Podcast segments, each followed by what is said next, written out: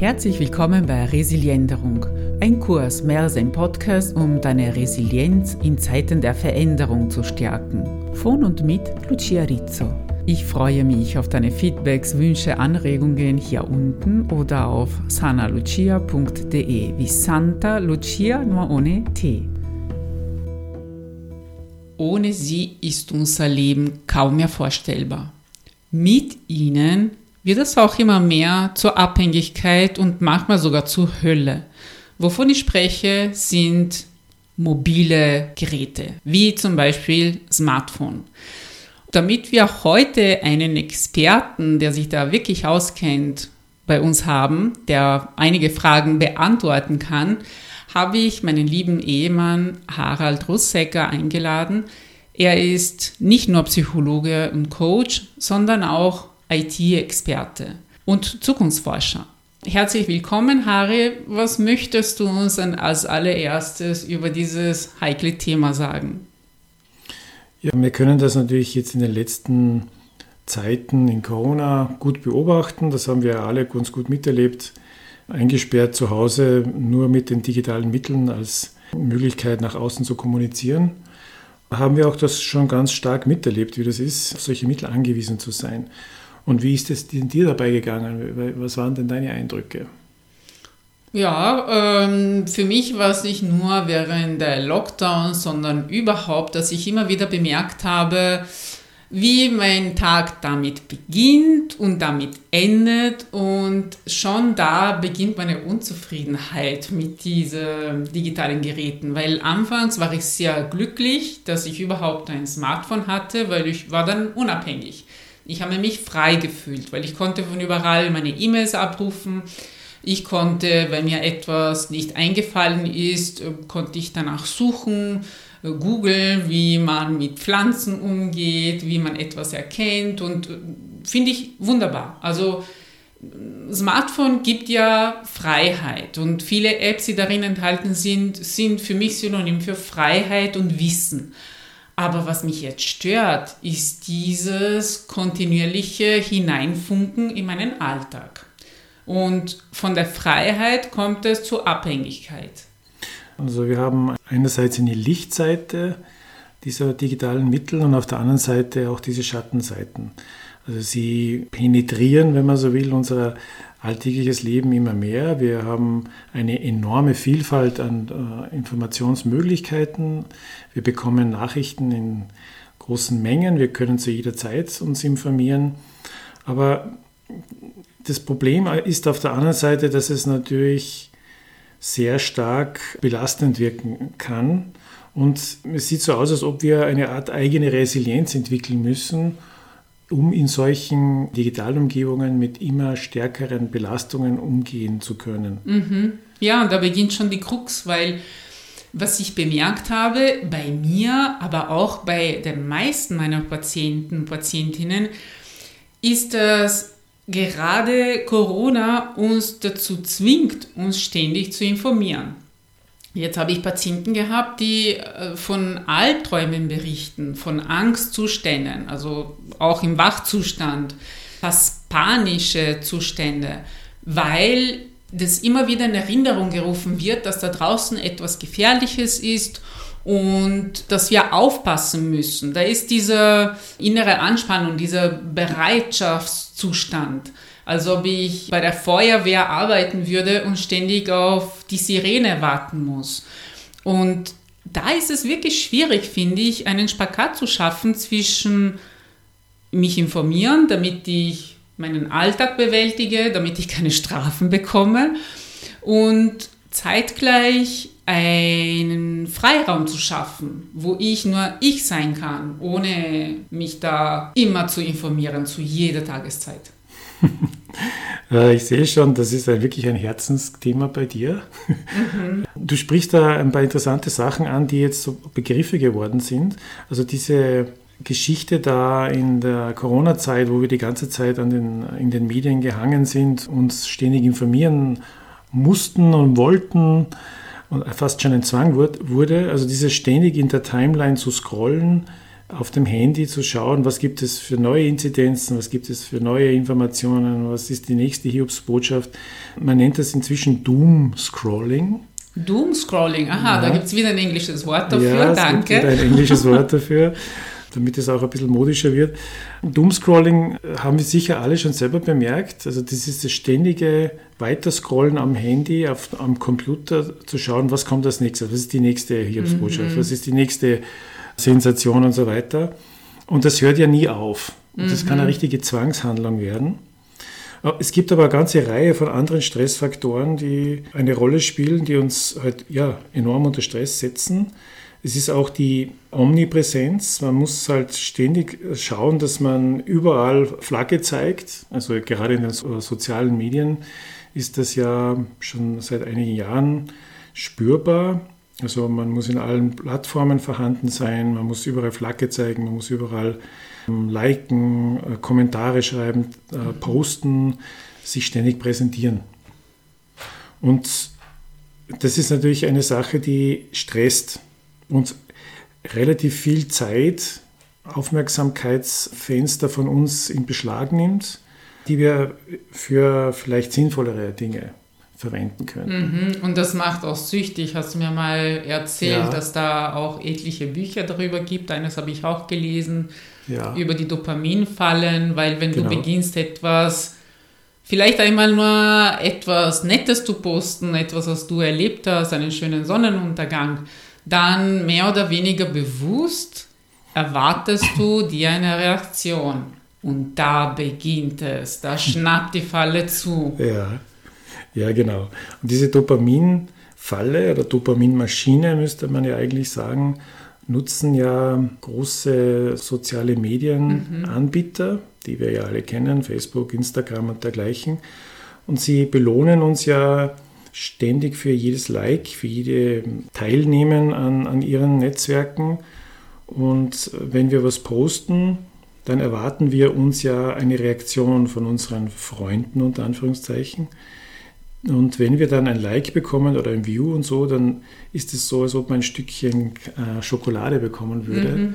und löst in uns ähm, eine Belohnungsreaktion aus. Und das kann dann richtig gut genutzt werden und zu einer Falle werden. Mhm, da wird man zwar nicht schwerer im Gewicht, aber träger in der geistigen Einstellung. Eine gewisse Passivität stellt sich da ein. Ja, es äh, fesselt die User eben an diese Plattform. Es mhm. wurde auch schon in vielen Berichten darüber zugegeben und auch von Facebook direkt, aber eben nicht nur von Facebook, auch von anderen Plattformen. Man will einfach die Leute unter Anführungszeichen in Abhängigkeit bringen in diese Dopaminfalle. Und eine andere Sache, die auch stresst, ist das Gefühl, permanent überwacht zu werden. Überall liest man davon. Man hat so ein dumpfes Gefühl, ganz egal welches digitale Medium man angreift oder welche Seite man ansurft, irgendwer schaut einem ständig zu. Mhm. Das stresst natürlich auch. Das ist, entspricht ja auch der Wahrheit, wie du als Digitalisierungsexperte mir mehrfach ja, erzählt hast. Ja, das entspricht der Wahrheit. Man sollte sich auch dessen immer bewusst sein, egal wo man sich bewegt in digitalen Medien, dass man beobachtet wird. Natürlich kann man jetzt für sich selbst entscheiden, wie viel man davon äh, negativ sieht oder positiv sieht. Das hat ja auch positive Seiten. Äh, in dem halt auch Produkte an einen angepasst werden und so. Also ich will das jetzt auch nicht so schwarz malen. Es sind einfach nur Licht- und Schattenseiten in diesem Thema, die halt Vorteile haben, aber auch stressen. Mhm. Es gibt auch noch einen Faktor, der ähm, meiner Meinung nach in Zukunft immer größere Rolle spielen wird. Das ist das Scoring.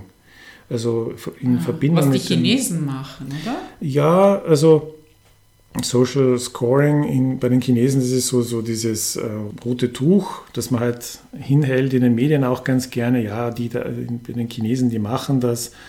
Äh, ah, und wie schlimm das ist. Aber eigentlich haben wir Scoring-Systeme auch schon hier in Europa, die halt nicht vom Staat betrieben werden, aber halt von verschiedenen Organisationen. Ah, die Schufa fällt mir da ein, oder? In Deutschland. Ja, die Schufa zum Beispiel, die halt Scoring über die Kreditwürdigkeit macht. Ähm, aber es gibt auch noch andere Systeme. Eigentlich könnte jedes Punktesystem, die man als Kunde ähm, verwendet, bei verschiedensten äh, Firmen auch als Scoring sehen. Oh Gott, doch Payback. Ja, aber ich will jetzt nicht zu sehr, zu, zu sehr schwarz malen. Es ist nur wichtig, dass man halt ein Bewusstsein hat, dass es das gibt. Aber bei immer mehr Scoring kann das natürlich auch mittelfristig zusätzlich stressen, dass man halt das Gefühl hat, man, man, alles, was ich mache, wird irgendwo aufgeschrieben und kommt zu einem Score dazu und verhalte ich mich denn überhaupt noch richtig und so. Auch das kann mhm. zu Stress führen. Mhm. Das sehe ich also als bisschen als äh, Zukunftsthema. Hier muss man sicher auch mit Gesetzen mal einwirken und äh, das Ganze auch gesellschaftspolitisch andiskutieren. Das wäre dringend notwendig. Aber jetzt, ich schweife ab, das ist ein anderes Thema. Was auch eine, Sache ist, die stresst, äh, es sind halt die permanenten Kompetenz-Updates, die man hat. Das heißt, ich muss in einer digitalen Umgebung, wenn ich da arbeite oder mich dort bewege, ständig Kompetenz dazulernen, was grundsätzlich nicht schlecht mhm. ist. Aber es gibt verschiedene digitale Medien, die so eine steile Lernkurve erfordern, die halt normale Menschen und Anführungszeichen, die, die, die keine Experten sind, halt auch enorm stresst. Äh, sprichst du jetzt von Kompetenzen als solche oder vom Wissen? Weil das, was ich kenne aus dem Alltag von uns zwei, du bist zum Beispiel besonders up-to-date, also du, du äh, kriegst immer mehr Wissen jeden Tag durch die ganzen Nachrichten, die du liest. Für mich ist aber Kompetenz etwas anderes.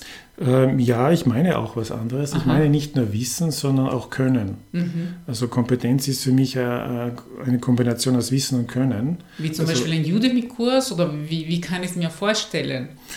Ja, also ein Udemy-Kurs, um jetzt mal einen zu nennen, ähm, verschafft mir halt Wissen, mhm. aber ich muss es ja dann auch ins Tun bringen. Ich muss es ja transformieren können ins Können. Mhm. Und erst dann ist es ja eigentlich eine Kompetenz. Ja. Und äh, viele digitale Umgebungen und, und Medien verlangen eben nicht nur Wissen, dass, ich, dass man weiß, dass es das gibt, mhm. sondern dass man es auch anwenden kann. Mhm. Es gibt so viele Programme, die man verwenden soll. Ah, das meinst du, ja. so wie Apps. Und, ja, jetzt ja. in der Corona-Zeit haben ganz viele Leute schlagartig äh, das, das, das Können erworben, mhm. die Kompetenz erworben, wie man mit Videokonferenzsystemen ja. umgeht. Mhm. Äh, vorher ähm, hatten ganz wenige nur dieses Können. Mhm. Und da hat es schlagartig sein müssen. Wir denken an die Schüler und Schülerinnen, die vielleicht vorher nie mit so einem Thema zu tun gehabt haben, auch Lehrer, ganz, ganz eine wichtige mhm. Zielgruppe, die hier Schwierigkeiten vielleicht hatte, also nicht alle, aber einige, die mussten schlagartig diese Kompetenz erwerben und das mhm. stresst natürlich auch. Okay, ja, ich verstehe jetzt, was du meintest. Ja. Und dann gibt es auch noch den Druck des Technologie-Updates. Das heißt, man muss eigentlich ständig sich neue Geräte anschaffen, um dabei sein zu können. Mhm. Auch wieder das Beispiel aus der Corona-Zeit. Vorher hatten die Leute vielleicht ein, ein Smartphone, ein altes und einen alten Laptop oder alten Computer und dann hieß es plötzlich, ja, du kannst gar nicht mehr arbeiten, wenn du dir nicht eine Webcam, ein neueste, ein Mikrofon, ein gescheites besorgst, ein Headset, einen schnellen Computer. Also das war alles schlagartig ähm, da und das stresst natürlich auch. Und das mhm. geht ja immer weiter, nicht nur in der, jetzt in der Corona-Zeit. Zusätzlich ist auch noch die Gesellschaft komplexer geworden und wir haben das ja auch selbst erlebt. Wir haben auch aufrüsten müssen. Mhm. Und es haben sich viele ähm, ja, sonst selbstverständliche Umgebungen für uns auch verändert, durch, also auch stark in die Digitalisierung verschoben. Ja, ich habe auch von heute auf morgen Videodreherin und Schneiderin werden müssen und wollen. Ja, Schneiderin. ja, das war am Anfang eine ziemliche Resilienzübung, jetzt immer noch zum Teil. Also da habe ich richtig bemerkt, wie ich an meine Grenzen komme und sie immer wieder überschreite und was ich am Anfang verdammt habe, äh, verdanke ich jetzt äh, eine nicht nur neues Wissen, sondern auch einen resilienteren Anteil in mir. Ja, ich muss auch sagen, als ich dich beobachtet habe dabei, ähm, war ich erstaunt, dass du aus einem Thema, das so eine steile Lernkurve hatte, um einfach Kompetenz aufzubauen beim, beim Videoschneidern, äh, war ich erstaunt, das zu beobachten, wie, wie du da aus einer totalen defensiven Lage gekommen bist, es verflucht hast und mhm. teilweise kurz vorm, vorm Kollaps warst. Mhm. Ja, ich war kurz davor, das aufzugeben. Äh, hinzuschmeißen, aber trotzdem hast du dich aufgerappelt Und ähm, trotz der vielen Tücken hast du es geschafft, solche ähm, Kurse aufzunehmen und relativ viele zu produzieren in kürzester Zeit. Du hast richtig beschleunigt. Also das war wirklich eine respektable Leistung. Mhm, also wie frei nach Nietzsche, was mich nicht umbringt, macht mich stärker. Ja. Ja, also und so können wir das mit allen neuen Herausforderungen sehen, sei es ein digitales Gerät oder etwas Neues, was auf unserem Weg aufploppt.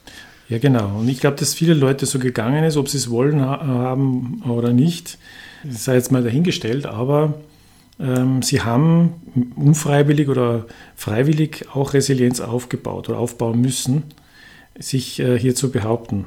Und das wird sicher auch weitergehen, weil die Probleme, die wir in unserer ähm, Gesellschaft haben, scheinen immer mehr in ein permanentes Krisenmanagement zu gehen. Mhm. Und ja, ich glaube, dass da wir noch sehr viel Resilienz brauchen in allen Bereichen, nicht nur in der Digitalisierung. Aber um mhm. zurückzukommen, was kann man denn jetzt machen, um sich ein bisschen zur Wehr zu setzen gegen diese ähm, Informationsflut, die auf einen einprasselt, die genau. Möglichkeiten, die, die, äh, Flut der Möglichkeiten, so wollte ich sagen. Und ich glaube, dass hier ganz ein zentraler Punkt, das denke ich mir, da wirst du mit zustimmen, das Thema Achtsamkeit ist. Mhm. Achtsamkeit ist eine der Hauptsäulen der Resilienz oder vielleicht für mich die Hauptsäule, an der ich auch immerwährend feile. Genau, und diese Achtsamkeit kann man wirklich auch als Tool verwenden im Umgang mit digitalen Medien. Hier gibt es zum Beispiel eigene Apps. Das ist auch ein bisschen ein, ein Widerspruch. so ein eine App zu installieren, um sich gegen Apps zu wehren. Mhm. Also nochmal äh, zurück zur Hauptfrage. Jetzt geht es darum, wie wir einen konstruktiven Umgang mit diesen Medien schaffen. Ja ohne dass wir in Abhängigkeit geraten. Genau. Ja, wie ich das beschrieben habe, wieder ein freies Wesen zu sein, das diese Werkzeuge benutzt und nicht von denen benutzt wird, also nicht in Abhängigkeit genau. gerät. Genau, richtig, dass man äh, in eine proaktive Phase kommt und nicht eine reaktive, dass man sich von den Apps nicht benutzen lässt, sondern mhm. dass man Apps benutzt. Und da ist eine ganz wichtige ähm, Erkenntnis, dass man mal monitort, das kann man durch eine App machen. Mhm. Eine App beobachtet einen dabei, wie man Apps benutzt und mhm. wie viel Zeit man in bestimmten Apps verbringt. Mhm. Und das ist einmal ganz eine wichtige Informationsquelle, um einmal selbst zu sehen und sich das mal vor Augen zu halten, wo habe ich denn Zeit vergeudet oder wo ist Aufmerksamkeit von mir gestohlen worden, mhm. Das heißt, worden. Also als allererstes brauche ich diese Absicht und dieses wollen, Unabhängigkeit zu erlangen. Also ja. ich will, ich, ich muss unabhängig werden wollen, weil ansonsten installiere ich mir eine solche App nicht. Und wenn ich dieses Willen habe, was mache ich dann? Installiere sie mir? Ist sie kostenlos? Wie heißt sie? Also ich würde sogar noch einen Schritt davor gehen. Ich ja. glaube, bevor man diesen Willen entwickeln kann, braucht man auch mal Information generell. Mhm. Weil wenn man gar nicht weiß, wie das eigene Verhalten ist, kann ich auch keinen Willen entwickeln, ganz egal in welche Richtung. Ja. Also ist vielleicht nicht schlecht, mal ganz neutral zu erheben, wie ist denn meine Nutzung der Apps? Wo ist denn Aufmerksamkeitszeit von mir abgezogen worden mhm. und wo nicht? Und wenn man das mal hat, kann man dann entscheiden, ja, Ganz klar, das sind die Fakten. Hier wird, wird mir Aufmerksamkeitszeit abgezogen. Mhm. Das ist schon ein Schritt der Achtsamkeit auch. Mhm. Ja, dann gibt es Apps, die monitoren. Ich will jetzt keine Empfehlung aussprechen, aber die findet man ganz leicht in, in Google. Wonach muss man suchen? Ja, eben durch Achtsamkeit oder nach Internet-Sicherheitsapplikationen suchen mhm. und solche Sachen. Da findet, wird man ganz schnell fündig. Es gibt schon einiges. Dann ist auch wichtig, dass man auch erinnert werden kann also diese Apps können auch Funktionen haben, dass man sozusagen einen Warnhinweis bekommt, so du nutzt jetzt zum Beispiel Facebook viel zu lange eigentlich, mhm. als du willst oder andere Applikationen. Und es geht sogar so weit, dass man sich auch sperren lassen kann. Mhm. Dass dann wirklich dann kommt der Rollladen runter und so, also du kannst jetzt mhm. nicht mehr Facebook nutzen. Oder du hast deine Facebook-Nutzungszeit oder eine Instagram-Zeit überschritten für mhm. diese Woche, du darfst es nicht mehr nutzen. Das ist wirklich für die Harten. Mhm. Ja, es ist vielleicht auch manches Mal im Umgang mit Kindern notwendig, wenn man es ihnen auch erklärt alles, dass man hier definierte Zeiten festlegt und denen sagt, du hast ein Zeitkontingent, wo du so und so viel Zeit da drinnen verbringen mhm. kannst mhm. und mehr nicht.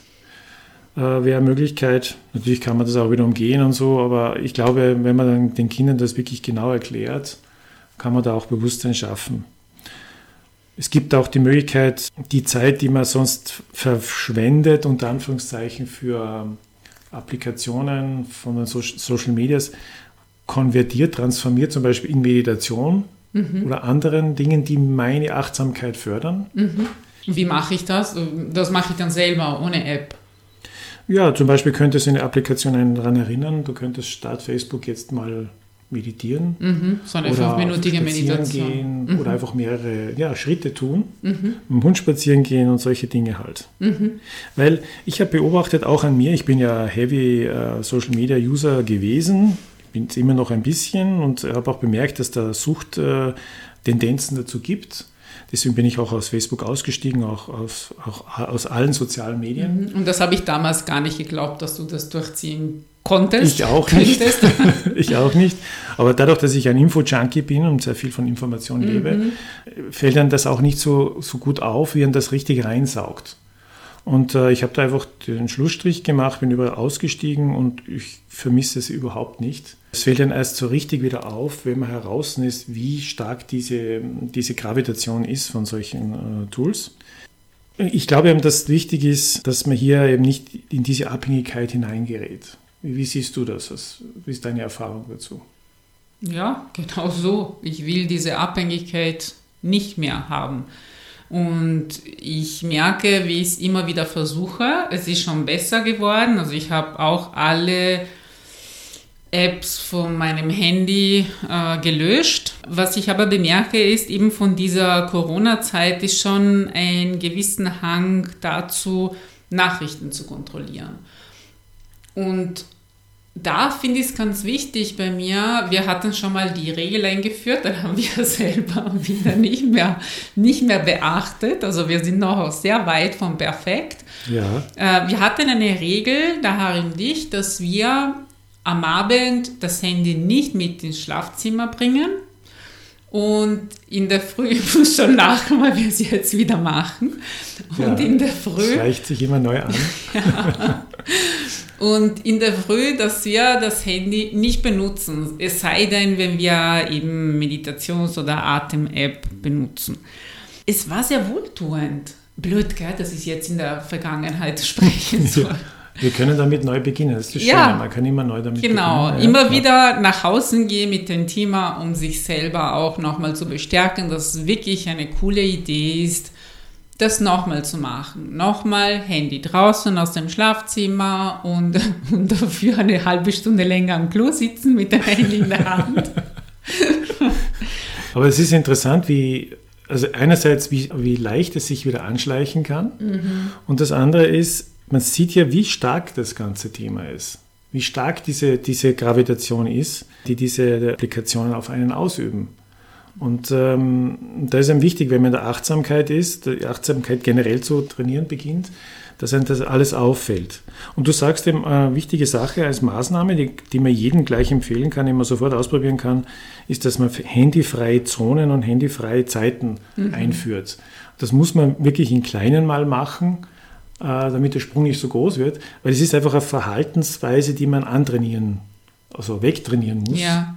Und man kann damit beginnen, dass man sagt, okay, Bett ist handyfreie Zone, Frühstückstisch, handyfreie Zone, um sich mal wieder anzuschauen. Toilette kann auch eine handyfreie Zone werden, was auch immer.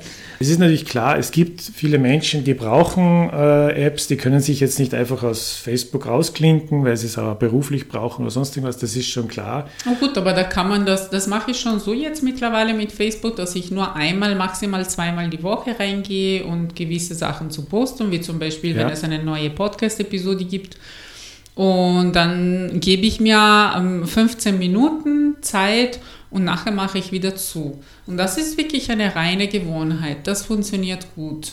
Ja, das, das ist auch ganz wichtig, dass man hier sich Zeiten definiert und sagt, so und so viel Kontingent will ich beruflich im Facebook oder sonst irgendwo verbringen und das halt als fixe Regel einführt. Ich habe mal eine interessante Idee gehört von einem Bekannten, der hat gesagt, ich habe einfach angefangen, die Zeit, die ich halt in sozialen Medien verbringe, immer in Geld umzurechnen. Mhm. Also immer ausgerechnet, wie viel Euro mhm. sind das. Also so ein Stundenhonorarsatz. Äh, genau, ja. Mhm. Umrechnen, und, wie viel er da gespart hätte. Und da ist er Millionär, theoretischer Millionär geworden. Na, es hat ihm halt geholfen zu sehen, wann ist denn äh, die Verwendung von Facebook äh, oder sonst irgendwas für mich ein Verlustgeschäft. Mhm.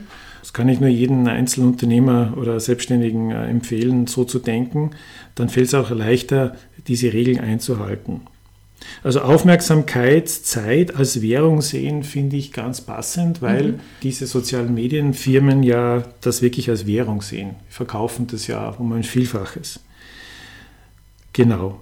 Ich glaube auch, auch ein ganz ein wichtiges Thema ist im Zusammenhang mit diesen digitalen Medien und auch wie wir das Ganze erleben, dass man die Authentizität wieder erlangt. Mhm. Ich glaube, das ist eine, ein ganz ein wichtiges Gut, das in, in der Zukunft sehr wertvoll werden wird, mhm. dass man versteht, dass da gibt es etwas, das einfach einzigartig ist und dass man seine eigenen Gefühle als echt wieder erleben will. Ich glaube, in sozialen Medien gehen die streckenweise einfach verloren. Mhm. Oder es wird eine Authentizität vorgespielt. Ja. Oder so eine gewisse Einzigartigkeit und Spontanität, die es eigentlich nicht mehr gibt.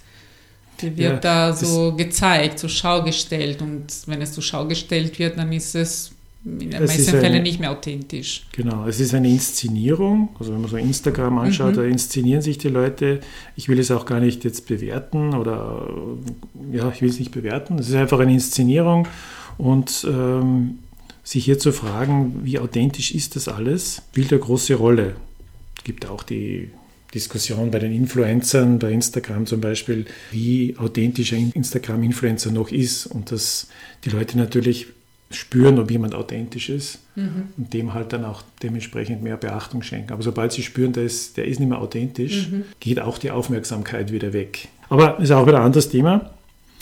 Gut, also wichtig, glaube ich, ist es, der Begriff der digitalen Abstinenz zu lernen mit Achtsamkeit, sich Ruhezonen zu definieren für sich selbst, Ruhezeiten.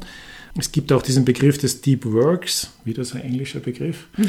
Ähm, das heißt einfach nichts anderes, in Ruhe arbeiten. Ja. ja? Also ähm, tief konzentriert arbeiten. Ja, es muss alles deep sein heutzutage.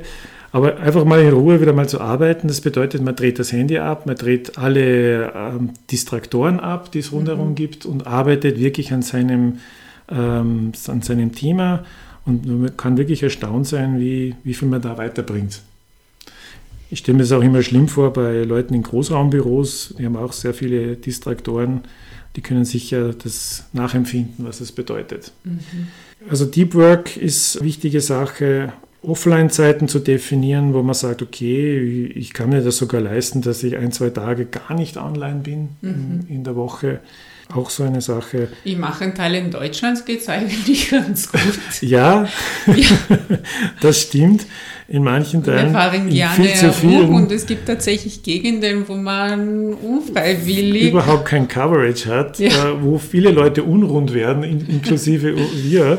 Das ist ja auch so ein eigenes Phänomen. Es gibt mittlerweile eine eigene Pathologie dazu, Psychopathologie, die, also, die nicht mehr online sein Jetzt bin ich gespannt können. auf den englischen Namen, auf die englische Bezeichnung. Ich habe ihn gar nicht parat, muss ich zugeben. Ach. Ich habe nur mal davon gelesen, dass das äh, eigene, dass die Leute wirklich ganz unrund werden, wenn sie, wenn sie in ein Gebiet reinkommen, wo kein Coverage ist. Mhm. Und in Deutschland hat man da, ist man da äh, sehr gesegnet mit solchen Gebieten. Auch ein anderes Thema, aber um noch auf das zurückzukommen, also so ganz schnelle Hilfen sind Apps zu installieren, die einmal monitoren, wie viel man eigentlich an Aufmerksamkeit abfließen lässt, mhm. die man anders nutzen kann mit Sinn. Dann sich Deep Work zu gönnen, Offline-Zeiten, handyfreie Zonen, handyfreie Zeiten definiert, vielleicht ein eigenes Zeitbudget, um zu sagen, nur so und so viel Zeit will ich damit verbringen und, und den Rest mit mir selbst und meinen sinngebenden Aktivitäten. Ja, und vielleicht auch alle Apps zu löschen, die irgendwie Zeitvampire sind. Also wenn man es nicht beruflich nutzen muss oder so. Und als Decke für das alles oder noch besser als Fundament für das alles hattest du die Achtsamkeit angesprochen. Also ja. das alles können wir erst durch die Achtsamkeit erreichen, indem genau. wir spüren, indem wir uns beobachten ohne mit einem ausgestreckten Zeigefinger, weil das ist das nächste, was wir ganz gerne machen, mit uns selbst, ja. über uns zu urteilen und uns zu etikettieren, sondern nur beobachten. Ich sage immer, wie ein wohlwollender Beobachter sich selber ansehen und spüren, wo bin ich jetzt mit meiner Aufmerksamkeit, wo stehe ich und was empfinde ich dabei, weil oft Hast du das auch, wenn du gerade wieder mal bei Nachrichten lesen bist oder wieder mal früher bei sozialen Medien warst, war so ein schales Geschmack dabei? Ja. So etwas, was sich so unecht anfühlt. So, ich habe es immer verglichen mit einer sehr süßen Torte, die zwar grundsätzlich gut schmeckt, aber so mm, oder ein, quer ein im Magen. Alter Kaugummi. Man kaut immer mhm. weiter, der schmeckt aber noch nichts mehr. Ja. Äh, ich wollte noch schnell was anfügen, ja. dass das Verwenden von solchen Plattformen, wenn man auch vor allem in diesem Doom-Scrolling drinnen ist, immer nur, immer nur diese Timeline weiter scrollt, weiter scrollt, weiter scrollt, dann ist man wirklich in einer Trance drinnen und man merkt alle diese Dinge nicht mehr, weswegen es so wichtig ist, dass man Achtsamkeit trainiert und dass das wirklich die, der Rettungsanker ist, mhm. um einen aus dieser Trance rauszuholen. Vielleicht auch mit diesen Apps, die halt dann sagen, so, jetzt bist du aber wirklich zu viel in, dem, in dieser Trance drinnen, komm mal wieder raus. Ich bin da jetzt mal so weit durch mit meinen Vorschlägen. Ich hatte nur so eine Fantasie, dass wir eines Tages, um aus diesem Malheur rauszukommen, wahrscheinlich Elektroden im Gehirn implantiert bekommen, die eruieren, äh, ob wir gerade wieder in einer passiven Abhängigkeitshaltung sind, also sprich in sozialen Medien unterwegs oder Nachrichten, von Nachrichten beriesen lassen und dann äh, uns einen Stromstoß verpassen, damit wir da rauskommen. Gibt es bestimmt. Als, als Add-on von irgendeinem Handy. Als eigener App, genau. Ja, ja, ich wollte dazu noch sagen, ohne jetzt wieder in ein neues Thema zu kommen, wir werden ähm, mittelfristig bis langfristig sicher eine Gesellschaft haben von Menschen, von Usern, die immer online sind. Das mhm. wird schon bald sein. Und dieses Online wird in ihren Köpfen sein. Also die Geräte, die wir jetzt herumtragen, die Smartphones, werden in uns drinnen sein, implantiert in irgendeiner Form. Ich glaube nicht, dass das zu sehr eine Science-Fiction-Vision ist. Man sieht das auch, es gibt auch Patente, die schon in die Richtung gehen, Kontaktlinsen, Neuralink von Musk, der halt Schnittstellen im, im, Gehirn implantieren möchte. Also mir wird es da ganz schwierig. Und so weiter und, und so weiter. Merke, wie, der Stress steigt. Sich mir, wie sich mir alles dagegen wehrt, aber gewisse Sachen passieren, gewisse sind auch sinnvoll, wie du vorher gesagt hast. Ja, es ist diese, ungewohnt. Es diese ist, ist, nicht nur ungewohnt, sondern ich, ich, ähm, ich glaube, ich wehre mich gegen eine solche Entwicklung, weil ich möchte, dass in meinem Kopf nur ich wohne. Ich und meine ganzen Geister, die schon Teil von mir sind und Gefühle. Ja, es ist halt ungewohnt, sage ich. Äh, auch bei meinen Vorträgen sage ich den Leuten immer, wenn ich sehe, wenn sie zusammenzucken bei dem Thema. Wir zucken hier zusammen, weil wir halt den Kontrast noch äh, miterleben, also die Baseline kennen wir noch vor, teilweise vor dem Internet. Aber die neue Generation, die halt da hineingeboren wird, für die ist es dann bald normal, Normalität. Man kann sich das dann gar nicht mehr anders vorstellen. Uiui.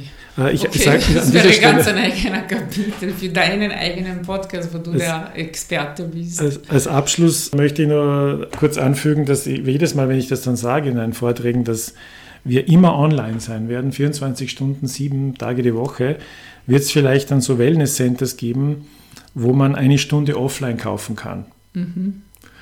Könnte vielleicht ein neues Angebot Aber wenn es im Gehirn implantiert ist, wie geht denn das? Wo ja, Sie im Wellness-Center wissen, wie Sie das ja ausschalten? Ja, oder? das wird dann halt Möglichkeiten geben, das abzuschirmen, was auch immer. Also man, man erlebt dann die völlige Offlinigkeit. Aber das ist nur eine. Ja, das braucht noch sehr viel eine Fantasie. Prognose, die vielleicht hoffentlich nicht eintritt. Mhm. Gut. Ja, danke schön, lieber Harry, für diese Einblicke. Gibt es noch etwas, was du hinzufügen möchtest? Also ich möchte noch einen abschließenden Satz sagen. Ich glaube, es erzeugt auch Stress, wenn man sich diesen ganzen, dieser ganzen Thematik äh, der Digitalisierung, der digitalen Medien einfach komplett verschließen will. Mhm. Weil man wird das nicht schaffen, sich hier völlig abzuhängen. Und es gibt auch viele positive und gute Sachen in der Digitalisierung, die uns sehr viel weiterbringen. Es geht einfach um die Achtsamkeit, ums Bewusstwerden und für sich selbst zu entscheiden, was will ich mich heranlassen, womit will ich mich auseinandersetzen. Und das muss einfach jeder für sich entscheiden. Ja, und abschließend hätte ich ganz gerne gewusst, was für ein Motto du uns heute mitgeben möchtest, lieber Harry. Die Freiheit des Menschen liegt nicht darin, dass er tun kann, was er will, sondern dass er nicht tun muss, was er nicht will.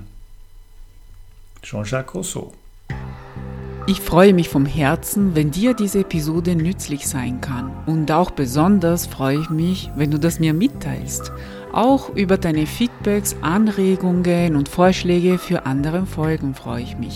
Das kannst du gerne hier unten schreiben, wenn das System, das du benutzt, es erlaubt. Gerne auch mit einer positiven Bewertung oder durch meine Seite sanalucia.de wie Santa Lucia nur ohne T.